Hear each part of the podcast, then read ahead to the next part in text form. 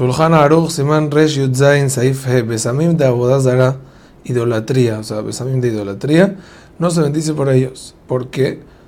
Porque no se puede tener placer alguno de la idolatría y todo lo que ella conlleva.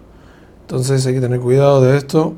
Hoy en día muchos Abodazarot no, no es Matsui, pero en caso de estar en un lugar o en un shuk donde venden cosas de Abodazara, por el mundo y hay cosas de idolatría, no se puede oler ni se puede tampoco bendecir, obviamente, por esto. Hazak Ubaruch.